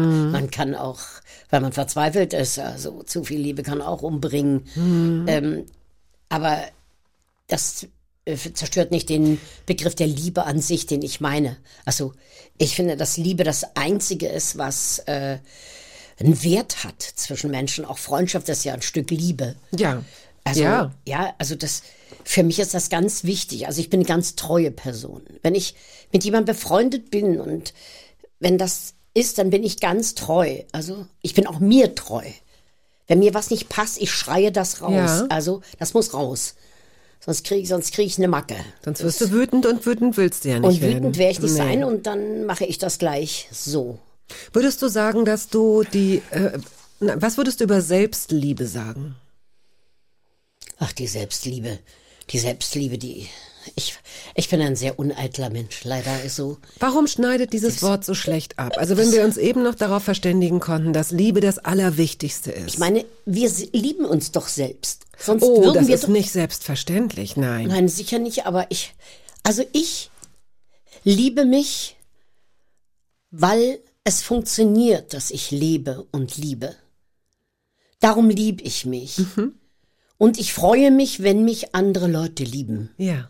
Und ich freue mich auch sehr, wenn mich das Publikum so liebt. Und das tut es. Und das gibt mir absolutes Glück. Glück, von dem ich mich unglaublich lange ernähren kann. Von diesem Glück dieses Live-Abends, dass du auf einer Bühne stehst, im Prinzip hilflos. Denn es ist ja alles gewesen. Es ist ja alles vorbei. Ich schwitze nur und bin fix und foxy. Und dann kommt Applaus. Und dieser Applaus, der ist so wahnsinnig. Das ist so viel Glück. Also ich bin danach dann immer total satt. Ich habe so viel, nach dem Tod meines Mannes habe ich so viel Glück vom Publikum bekommen für meine Courage und für meine ganzen Sachen, die ich gespielt habe, dass ich total glücklich und zufrieden war und das hat mich erfüllt. Und dann kann ich sagen, dafür lieb ich mich, weil ich das geben konnte auch. Also ich konnte dem Publikum einen tollen Abend geben und die geben mir auch einen tollen Abend. Ne? Und das ist toll. Also da, das ist für mich auch eine ganz tiefe Erinnerung und eine ganz tiefe Erfahrung vom Live-Abend. Darum mache ich jetzt auch manchmal gerne noch Lesungen, weil ich die Leute live erlebe. Das ist ganz angenehm, Reaktionen zu hören, zu wissen, wie sie dann applaudieren, dass sie einen mögen. Und das ist ein großer Zuspruch, der auch optimistisch ist, ja. Ich finde das so, wenn man gemocht wird, es gibt so viel Lebensoptimismus, also Kraft auch für andere was zu tun. Und da ist man dann weit weg von dem Selbst-Ich, von dem Eitlen. Also ich, ich und äh, das meine ich nicht. Nein, nein, aber Ne? das, danach habe ich auch nicht Aber- gefragt, ja. Aber egal, auch wie ich immer aussah, wie ich mich gefühlt habe, ich habe mich immer irgendwie lieb gehabt. Und ich glaube, darauf wollte ich so ein bisschen hinaus. Das ist so eine gesunde Art des Selbstbewusstseins. Ähm, auch Selbstbewusstsein wird ja oft so konnotiert, als seien Menschen so, äh, keine Ahnung, auch ein bisschen Richtung Arroganz oder Arrogant so, ja. oder so, ja. Hm. Im Grunde geht es ja nur darum, auch den Schmerz und auch die Defizite und auch den ganzen Kack im Leben So bewusst wahrzunehmen und in der Regel oder irgendwie damit klarzukommen. Und, Und der Mist überwiegt, Entschuldigung, meist also, äh, was man so bekommt ja, mal im so, Alltag. mal so. ne? Ja, ich, äh, es kommt ja auch drauf an, wie du aufs Leben guckst. Ne? Also da, da kannst du ja auch manchmal, wenn du Glück hast, erfreust du dich an kleinen Dingen. Vielleicht muss man auch ein gewisses Alter erst haben, weil diesen Satz hätte ich wahrscheinlich vor 20 Jahren so auch nicht gesagt. Ne? Aber heute könnte ich dir Sachen aufzählen, die mich vor 20 oder 30 Jahren nicht bewegt hätten oder die nicht gereicht hätten, um mich zufrieden oder glücklich zu machen. Das hat Ja. sich heute verändert. Dafür bin ich sehr dankbar. Und ich sehe aber einige Menschen und leider eben auch gerade jüngere Menschen, die diese, denen diese Selbstakzeptanz, die du so deutlich vorlebst, ohne dass du sie groß an die große Glocke hängst, die du auch damals schon hattest, dass denen diese Selbstakzeptanz so fehlt, dass die eben niemals sagen würden, sie lieben sich oder sie haben ein gesundes Verhältnis zu sich selbst, sondern sie würden dir erstmal aufzählen, was Alles nicht was sie nicht, ja. genau, sie was sind sie nicht dick, haben. Sie sind zu dumm, Zu sie sind zu groß, sie sind zu absolut. klein, ja, natürlich. Und das ist so schade. ja, finde ich auch. Und das ist eine neue Generation, die daran wächst. Und das ist natürlich eine Mediengeneration, die sich definiert über diese ganzen Medien. Und da werden auch die Vorbilder eingeblendet. Äh, denen wird ja auch gesagt, äh, per TikTok, Tak, Tuk, Tak, Tak, alles was da kommt. Äh, du bist zu fett. Guck mal, wie ich aussehe. Und ich esse dasselbe wie du, ne? Äh, da, da wird ja ein falsches Leben vorgeführt. Und die Eltern haben weniger Zeit für diese, ich muss schon sagen, für so eine Entwicklungszeit, wenn die Kinder schwere Zeiten durchmachen. Und die Kinder dürfen diese äh, schlimmen Zeiten nicht ohne Eltern durchmachen. Da muss ich jetzt haben. sofort Hm? Veto einlegen, entschuldige. Äh, Jetzt nur auf Teufel komm raus. Ja. Du hast mir gerade vorgelebt, dass du ganz allein gelassen wurdest und es hervorragend geschafft hast. Das soll kein Plädoyer dafür sein, dass Eltern ihre Das Kinder war, aber nicht ich habe Verantwortung sollen. übernommen. Das hast du, genau. Du Und warst sie in der übernehmen Lage keine dazu. Verantwortung. Nein, nicht nein. mal für sich, Du für dich. Du Ja. hast als junge, als junges Mädchen ähm, da zu einem Alter, wo es nicht selbstverständlich ist, schon so viel Verantwortung für sich zu übernehmen, hast du das hingekriegt. Also irgendwie hast du es auch ohne geschafft. Die Frage ist halt nur, ähm, ja, man kann das wahrscheinlich auch nicht verallgemeinern. Ich denke schon, dass es wichtig ist, dass, dass Kinder oder Heranwachsenden Menschen haben, dem sie sich anvertrauen können, wie es bei dir eben die Frau Schwarze, Schwarze Genau, es müssen nicht unbedingt die Eltern sein, Mhm. aber es können gute Freunde sein. Und man muss Freunde auch suchen und sie sich ähm, ja erwerben, Mhm. die guten Freunde. Die kommen nicht ins Haus gerannt. Ne? Ja. So, der nächste Song, ja, pass auf, kommt von Robin Gibb. Die Bee Gees, äh, er, er war einer von den Bee Gees. ja. Saved by the Bell heißt das Lied. Damit springen wir jetzt natürlich ziemlich weit nach vorne. Also wir müssen vielleicht schon äh, voranschicken. Du hast also sehr jung angefangen zu studieren. Du hast es durchgezogen. 1962 bis 1965 an der Filmhochschule Konrad Wolf. Ja. Bist diplomierte Schauspielerin. Die ähm, Nähe ähm, dort in Potsdam zum, zum, zum Theater, zum Hans-Otto-Theater hat dir natürlich und auch überhaupt zu Babelsberg hat dir glücklicherweise viele kleine Rollen auch oft beschert. Ne? Du bist da schon Ja, ziemlich bei der schnell. DEFA eingestiegen in den ersten DEFA-Film mit einem Drehtag, mit zwei Drehtagen. Und da habe ich immer gedacht, wenn nur ein Drehtag ist, dann ist, bist du ja nur einmal zu sehen. Also musst du alles geben, damit die dich nicht vergessen. Das war immer so meine Devise als junges, äh, als junge Schauspielerin. Und das ist mir auch meistens gelungen. Ich habe manchmal einen Auftritt und manche erinnern sich an diesen Film und ich habe nur einen Satz gesagt oder so. Und das fand ich irgendwie, das hat mich sehr gefreut, ja, dass es so aufgegangen ist. Im Nachhinein erst, ja. Und du hast immer das gesamte Drehbuch gelesen, auch wenn Ja. du eine Mini-Rolle hattest. Also warst du, äh, du hast dich selbst extrem trainiert dadurch, vielleicht ohne es zu wissen damals. Naja, das ist die böse Erfahrung, dass ich einmal, wie gesagt, ein Buch in die Hand bekommen habe. In Potsdam, im ersten Engagement, kriege ich die große Brechtrolle. Ach ja, genau. Und da stand am Dings da, der Dings, der Dings. Und als letztes stand mein Name, Grusche, ein Küchenmädchen. Und alle haben gesagt, hast du eine Rolle? Und ich habe gesagt, nur meckert er mir das allerletzte, steht ganz unten und so, ne? Und dann bin ich nach oben in die Dramaturgie gegangen, hab mir mein Buch geholt. Und ich hatte gedacht, um Gottes Willen, was hast du denn für eine große Klappe gehabt? Halleluja. Auf jeder Seite kamen die vor und da dachte ich, ist ja die Hauptrolle, ich werd verrückt. Und da habe ich mir vorgenommen, dass ich den ganzen Brecht ganz schnell lese. Und dann bin ich nach oben in die Bibliothek gegangen. Und dann habe ich gesehen, was der geschrieben hat. Ich bin bald umgefallen. Da habe ich gedacht, jetzt lese ich erstmal ein paar Theaterstücke da. Äh, und das ist das, dass man immer das ganze Programm liest. Also auch wenn ich heute noch ein Hörspiel kriege und ich bin nur mit zehn Sätzen im letzten Bild dran, ich lese dieses Hörspiel. Ich weiß auch nicht, das ist wie, ich muss das lesen, das Buch. Du bist wie eine gute Regisseurin. Hat dich das denn eigentlich nie gereizt mit all deiner Erfahrung und all deinem Weitblick? Habe ich doch gemacht. In der Wann Schweiz habe ich Regie gemacht. Aha, okay. Der Widerspensien Zähmung habe ich da inszeniert. Entschuldige, das ist mir Ja. irgendwie entgangen, ja. Aber äh, hier äh, in Deutschland als Regisseurin, Theaterregisseurin zu arbeiten, hat dich das nicht gereizt? Ich habe einmal äh, etwas gemacht im Jahr 98 und das sollte auch Premiere haben und dass mein Mann gestorben ist. Das Jahr, wo mein Mann gestorben ist und diese Premiere ist ausgefallen, einfach weil es eine Woche vor der Premiere war und ich war nicht in der Lage. Und dann habe ich es nie wieder versucht. Wahrscheinlich Hast du es damit verknüpft vielleicht irgendwie? ja. irgendwie Hm. hat der Kopf gesagt, mache ich nicht. Ich habe ja in der Schule unterrichtet und so kleine Inszenierungen gemacht und auch Studioinszenierung an den Schulen. Aber ich hatte äh, keine Lust mehr auf, auf sowas. Ich wollte da nicht mehr vorne stehen mit anderen. Ich, das war sowieso, das war ein neuer Tag. Das Jahr 98 war ein neues Leben. Neues Leben hat begonnen. Mhm. So sehe ich das heute.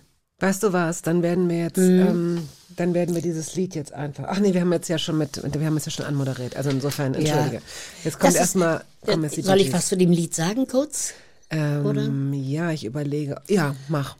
Es war einfach, nach Potsdam äh, kam Helene Weigel zu mir das zweite Mal. Ich habe ihr wieder abgesagt und ich bin zu Benno Besson gegangen an die Volksbühne mit einem super Ensemble, mit Ludwig, mit den Krösussen der ganzen Theaterwelt. Die waren dort alle engagiert. Armin er- Müller-Stahl, Armin Müller-Stahl. Helmut Tate. Helmut Tate. Äh, Frau Domröse. Domröse, Ludwig, äh, also was man sich, Hindemith, was man sich vorstellen kann an, und der sagte zu mir, die will ich. Und ich bin hingegangen und dann hat er noch ein Wort gesagt und das hat mich dann sofort verzaubert. Wir fahren nächste Woche nach Mailand. Auf dem ersten Gastspiel. 1970. Wir fahren nach Mailand. Das sagt mal einem DDR-Bürger, der ganz gerade ist und ganz geradeaus guckt. Der sagt, wir fahren mal schnell nach Italien. Nach Italien auch noch. Also vollkommen, wo ich also total ähm, mediterran in meiner Birne bin, ja. So, also. Und mit einem bisschen- italienischen Ja. Nachnamen, ja. Also- Vater. Hm. und da habe ich denen zugesagt. Und als ich, wie gesagt, nach Hause kam, haben sie Save by the Bell gespielt, als ich das Engagement in der Tasche hatte. Das war gerade frisch rausgekommen. Und da brüllt, ich machte das Radio an, Save by the Bell. Und so. Die, und die Bee Gees mochte ich sowieso. Also die vier Buben, weil ich diese vier Brüder, die waren am Anfang noch vier. Ach, echt? Einer ist gestorben und da waren sie drei. Äh, Und ich mochte diese Brüder und diese Lieder von denen. Und da kam dieses Lied und das war wie so ein Urschrei. Jetzt bin ich in Berlin engagiert. Jetzt geht's los. Jetzt geht was Neues los. Das war mein erstes Berlin-Engagement.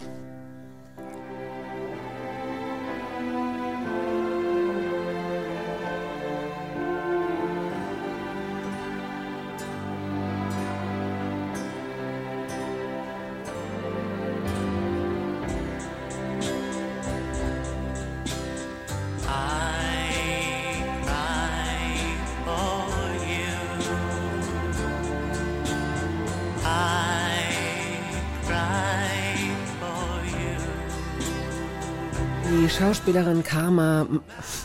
Karma. Das ist Karma, eigentlich Karma. auch schön, oder? Auch schön, Wenn ja. ich dich abkürzen müsste, würdest du Karma heißen. Karma Maya. Das ist auch Karma ist heute, nein, Carmen Maya Antoni ist hier zu Gast. Du hast zahlreiche Intendanten überlebt, könnte man sagen.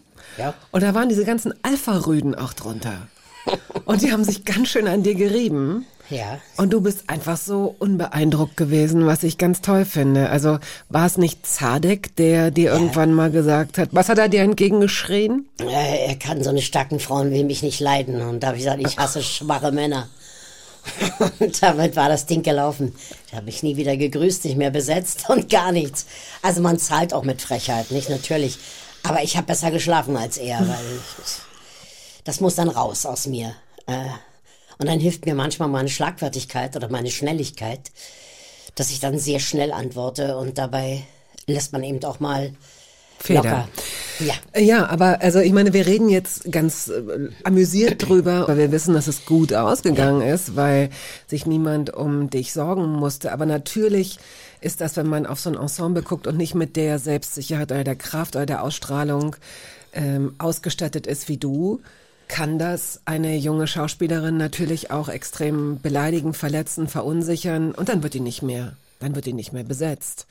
Also wie konntest du dich denn aus der aus der Situation wieder rausbringen? Wie kriegtest du denn wieder größere Rollen? Ja, es gab auch für mich die Zeit des Wartens und des äh, Nicht-Beschäftigtseins. Glück war dabei, dass ich genügend Hobby hatte und andere Tätigkeiten, die ich ausführen konnte und wollte.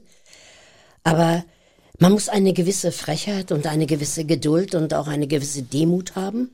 Und wenn ich sage, mein Maß ist voll, dass ich nicht besetzt werde, dass die Rollen zu klein sind, dann gehe ich nach oben und klopfe an die Tür und rede mit dem großen Barden und dem König und sage, Herr König, Sie behandelt mich schlecht, ich bin ihr untertan und ich bringe gute Arbeit und ich möchte bitte beachtet werden, ansonsten gehe ich. Das war mit Palman so, ne? So ist es, mit Perman war es so und auch mit mehreren im Fünfergremium war es damals derselbe Kampf. Was ist das Fünfergremium Das, gewesen? das war Herr Zadek, äh, Heiner Müller, Langhoff ist gleich ausgeschieden, aber Fritz Marquardt, Peter Palic und Heiner Müller. Und alles Männer, Alles ja. Hm. Männer, eine. Dann später kamen die Mattes dafür, also für Langhoff dann. Mhm.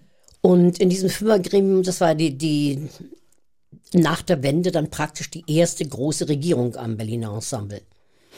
Und das Fünfergremium war natürlich fünf Könige des Theaters, die sich alle behagt haben selber.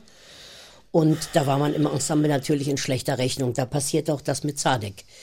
Ich spielte zu dem Zeitpunkt ja noch große Rollen, die Chanté, von den Inszenierungen, die sie brauchten, um den Spielplan überhaupt zu bepflücken, bevor ihre großartigen Inszenierungen dann den Platz weggenommen haben, wenn ich das so formulieren darf. Und da hatte man dann auch nichts mehr zu tun. Und dann geht man dann zu den entsprechenden Leuten nach oben und sagt, okay, ich war hier mal die Nummer eins und ihr könnt mich jetzt nicht zur Nummer zehn machen, dann gehe ich in die künstlerische Schädigung. Es gibt ein Gesetz, wo sich Künstler aufregen können, wenn sie mal ganz oben waren und spielen können. Dann müssen sie allerdings den Nachweis bringen. Ich war bereit dazu. Dann kann man sich eine künstlerische Regierung holen, die das beurteilt, was man kann. Wirklich? Das gibt es. Ja, das gibt es. Das- Künstlerische Schädigung heißt ja, das. kann man darauf klagen, weil man nicht beschäftigt wird und alles kann. Ne? Und wie läuft das dann ab? Du sagst dann, passt auf, Leute, wir haben, wir treffen uns wie zu so einem, wir treffen uns bei. Nein, ich habe einfach gesagt, bitte äh, sagen Sie mir, ob Sie mit mir arbeiten wollen oder ob Sie es nicht wollen. Ich bin unzufrieden mit dem Stand, den ich hier habe und ich möchte einen größeren Stand haben. Ich bin belastbar und ich kann mehr. So. Und dann wurde ich besetzt in mehreren kleineren Sachen und dann kam ja recht bald Peimann. Das war ja alles nur kurzweilig, das andere. Und Heiner Müller ist dann 95 gestorben und 99 kam schon Peimann, baute das Haus um und es ging schon los. Und bei Peimann war dasselbe, da wurden viele Kollegen entlassen. Und ich habe mich dann mit ihm unterhalten und habe gesagt, okay, also ich, wir hatten eine Begegnung, aber ist jetzt uninteressant, die kleine Geschichte. Er hat nur nicht gewusst, dass ich es war, wo er mal dachte, dass es eine andere Schauspielerin war. Er hat eine großartige Inszenierung am BE gesehen und behauptete, weil ich der Frau so ähnlich sehe, fände er mein Typ gut. Und daraufhin habe ich gesagt, ich war die Frau, denn kein anderer hat das gespielt. Punkt. So, da war er erstmal ein bisschen beeindruckt und dann hat er mich auch klein besetzt. Dreimal klein besetzt und habe ich gesagt, ich mache dasselbe Spiel nicht noch einmal. Ich möchte jetzt die Abfindung haben, denn ich war ja Insgesamt war ich 43 Jahre am BE und ich war auch da weit über die 15 Jahre. Also mit einfach rausgehen ist nicht. Da muss man schon mal nachfragen. Und da habe ich gesagt, ich bin nicht bereit, also diesen Vertrag zu verlängern und das, sondern ich streite mit Ihnen. Und mein Grundwert ist 150.000 Eu- äh, Euro, also D-Mark waren es damals noch. Und dachte, wie kommen Sie auf so eine Summe? Ich sage, meine Freundin ist Rechtsanwältin und die hat mir gesagt, wenn man an der Deutschen Bank an erster Stelle an, also arbeitet und gut ist, dann kann man diese Summe verlangen. Und da hat er gesagt, das brauchen Sie nicht verlangen, ich arbeite mit Ihnen. Und sag ich, das ist nun alles gut, dann haben wir es doch. So, und das war unser Endgespräch und dann war ich nach einem Jahr wieder da und habe gesagt, Sie haben Ihr Wort nicht gehalten, aber ich habe meins gehalten. Ich habe sieben kleine Rollen bei Ihnen gespielt und ich kann mehr. Und dann hat er mich besetzt mit der Daya im Nathan der Weisen, im Nathan Weisen, ja, das war genau 2001, als die ins, in New York reingeflogen sind. Und da haben wir aus Protest diesen Nathan der Weise gespielt. Und das war der Durchbruch. Da hat er gesehen, was ich kann. Weil das war deutsche Klassik, ganz normale Rolle. Und man musste da Fleisch reinbringen, die Sprache von Lessing verständlich machen. Man musste das ganze Ding modern machen. Und das war der Knicker zwischen uns. Genau an dem Tag fing er an, mich zur Protagonistin zu machen. Die nächste Rolle war dann die Mutter. Dann gingen alle Weigelrollen durch. Dann ging es die Courage. Dann kam also ein Ding nach dem anderen. Und im letzten Interview hat er ja gesagt, in Berlin konnte er nicht ohne die Antoni. Er gibt es zu. Ja gut, das ist toll, toll, dass er sich Aber- herabgelassen hat und nach Jahren eingestanden hat, sich ein, ein, einen Fehler gemacht zu haben. Ähm, hast du das Gefühl, dass dieses ganze, äh, die Frage ist schon ein bisschen eingefärbt, gebe ich gerne zu, aber dass dieses ganze ähm, ähm, Idealisieren dieser dieser Alpha-Rüden, dieser Theater-Alpha-Rüden, dass sie, dass sie zu Recht dieses Standing haben oder hatten, diese Big Five, die du zum Beispiel aufgezählt hast? Also ich sage mal so, ähm, ich spiele leidenschaftlich gerne Theater. Ich war in diesem Hause und ich wollte bleiben und ich wollte groß spielen. Und mir waren die Barden eigentlich uninteressant, weil sie mich als Männer zum Beispiel nie interessiert haben, sondern mich hat nur der Arbeitskampf interessiert. Und ich habe gesagt, ich nehme diesen Kampf auf mit diesen. Und wenn ich die alle überlebe, ich gehe hier nicht freiwillig, ich räume hier nicht den Platz. Ich war schon hier. Ich, also ich bin dann auch wirklich eine Kämpferin. Ich setze das durch dann. Und weil ich mich das getraut habe und diese Frechheit imponiert diese Barden. Er sagt, er kann mit dieser Frechheit und mit meinem Humor kann er nicht umgehen, er ist gebrochen danach. Tja. Ich habe auch junge Kollegen rausgerissen. Es haben junge Männer geweint auf den Proben. Ich habe gesagt, heul zu Hause, beiß die Zähne zusammen und sagt, okay, sag ein lockeres Wort, damit er sieht, du bist, du bist bereit zu arbeiten. Aber du darfst nicht Opfer sein. Das ist ein Jäger. Du darfst kein Opfer sein. Ist es gut, wenn diese Personen, die so viel Verantwortung haben, Jäger sind? Kann man das auch anders lösen? Oder würdest du sagen, leider müssen da Leute stehen, die auch echt mal einen an der Waffel haben und die es vielleicht auch nicht ganz so gut meinen mit den Menschen und nicht so empathisch sind, um das Beste aus den Schauspielerinnen und Schauspielern rauszuholen? Leider ist diese Generation von Jägern gezeichnet. Und sie äh, dulden keine Götter neben sich. Wenn sie eine Garde von jungen Menschen hinter sich hergezogen hätten, die das übernehmen, diese Art von Disziplin, von Können, von Ausbildung, von Wollen, von Brennen für Theater, wenn sie das denen anerzogen hätten und sie rangelassen hätten, dann hätten wir heute auch eine bessere Theatersituation. Nein, es waren alles Götter, einzelne Götter, und die dulden keine Götter neben sich. Und dadurch sind diese Barden äh, Jäger geworden weil sie meinten, das gehört ihnen. Nicht? Das ist so. Man kann nur von Glück sagen, dass wir so oft ein gutes Ensemble hatten an diesem Haus. Weil immer von der älteren Garde was übrig geblieben war, die mitgezogen haben. Also ich wusste von dem Tag an, wo ich Protagonistin wurde, wusste ich, ich muss das Ensemble ziehen, ich muss es schützen. Auch die, die nur drei Sätze haben in meiner Inszenierung, wo ich mich totquatsche oder so, die, die muss ich schützen. Die müssen mich lieb haben, damit wir zusammen hier eine Aufführung machen, die für die auch ein toller Abend ist. Diese Verantwortung habe ich an mich gerissen und habe auch viele Leute vor Peimann in Schutz genommen. Also sie wirklich beschützt. Ich bin auf die Bühne gegangen, habe gesagt, wir schreiten hier so. Und warum? Gut, gut. Also, es gab Kollegen, die haben mich angerufen, kannst du mal auf die Probe kommen, hier ist der Teufel los. Und dann bin ich auf die Probe gefahren und habe gesagt, guten Morgen, was ist denn los? Ihr probiert ja gar nicht, ist nicht mal ein Bild dran? Antoni, Sie waren gar nicht bestellt. Ich sage, nur schreien Sie mich doch nicht an. Ähm, ich habe immer versucht, diesen, ja, diese Toleranzschwelle immer auf Arbeit umzudrehen und nicht auf spezielle menschliche Zuspitzung und Launen, die man gerade hat. Ich kann sowieso so was Launisches kann ich nicht ertragen. Leute, die alle zehn Minuten eine neue Einwendung haben und eine neue Idee haben und dann noch meinen, das ist die richtige. Ich weiß nicht, irgendwie, es gibt so ein komisches Wort, das klingt ein bisschen christlich, aber das heißt Demut. Schönes Wort. Und ich muss sagen, ich bin demütig vor einigen Dingen. Wirklich, ich bin es und bemühe mich auch, die Sachen demütig zu sehen. Und damit ist man schon erstmal auf einem besseren Pegel. Hat was mit Dankbarkeit zu tun, hat was mit Ja. Distanz zu sich Ja. selbst zu tun. Das ist, glaube ich, Ja. auch wichtig. Hm. Wir haben äh, ein Lied noch übrig. Dann ist die Zeit drum. Oh. Und dieses Lied dürfen wir jetzt gar nicht spielen, weil, weil es dich durcheinander bringt, durcheinander wirbelt, weil es dich traurig macht. Ja, aber es hat auch, es hat auch was Schönes. Ich muss zu dem Lied doch mehrere Sachen sagen.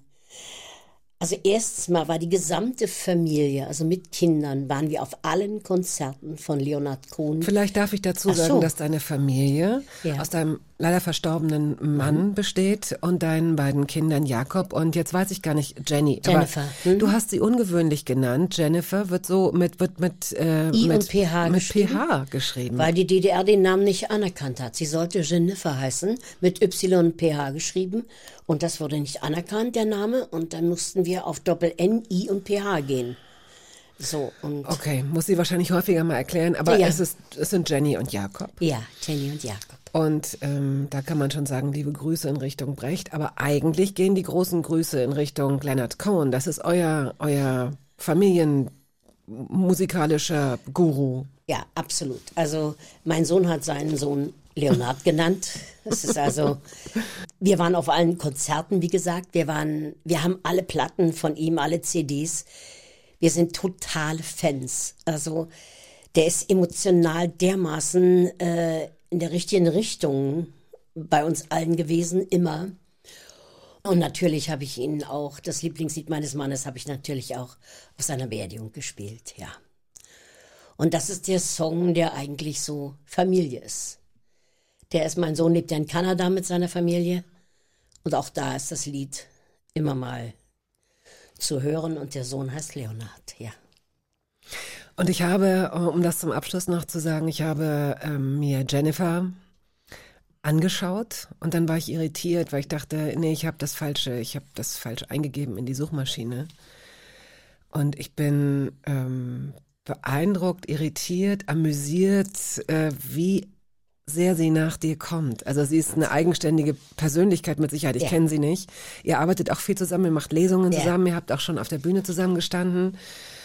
Und äh, es gibt Fotos von ihr, von Inszenierungen. Da habe ich das Gefühl, ohne dich wiederum früher gekannt zu haben. Aber es gibt ja so ein paar Bilder aus Ja. deiner Vergangenheit, als, als wärt ihr dieselbe. Person. Das ist wirklich unglaublich. Und mein Sohn ist ein Abklatsch meines Mannes, ja.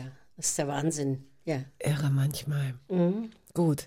Bist du bereit für das Lied jetzt gleich? Ja, das ist es. Dann kommt ja noch eins, ne? Nee, Oder? dann sind wir wir durch. fertig. Wir haben den Barden noch so viel Zeit eingeräumt. Ach gut. Aber was du gesagt hast, ist, finde ich, sehr wichtig. Also insofern habe ich gerne äh, die Musik übersprungen, weil es äh, schön ist, wenn jemand, der so erfahren ist wie du, das einfach mal auf den Punkt bringt und es benennt. Weil äh, jüngere Schauspielerinnen und Schauspieler sind möglicherweise noch in so einem Abhängigkeitsverhältnis und müssen ein bisschen vorsichtiger sein. Ja. Insofern danke dafür, für deine Offenheit, für all diese Geschichten. Und da gibt's ja noch das Buch. Dein Buch, du hast deine ähm, Lebensgeschichte ja mal aufgeschrieben. Im Leben gibt es keine Proben, herausgekommen 2013, ist gerade in die achte Auflage gegangen, ist also irgendwie sowas wie ein, ein Bestseller, es ist unglaublich. Und wir verlosen zwei Exemplare, gleich sage ich, was Sie beantworten müssen, um das Buch gewinnen zu können. Und wir weisen auf eine Lesung hin, die wann wo stattfindet. Am 24.06. im Schlossparktheater. Bitte beantworten Sie folgende Frage richtig. Was wollte Maja ursprünglich eigentlich werden? Welchen Beruf wollte sie ergreifen? Wollte sie Zahnärztin werden, Tierärztin oder Zirkusdirektorin? Schicken Sie die richtige Lösung an hörbar.radio1.de. Kleiner Tipp noch. Das, wovon Sie jetzt glauben, es ist das Wahrscheinlichste, ist es nicht. also, äh, Tierärztin, Zahnärztin oder Zirkusdirektorin. Hörbar at radio1.de.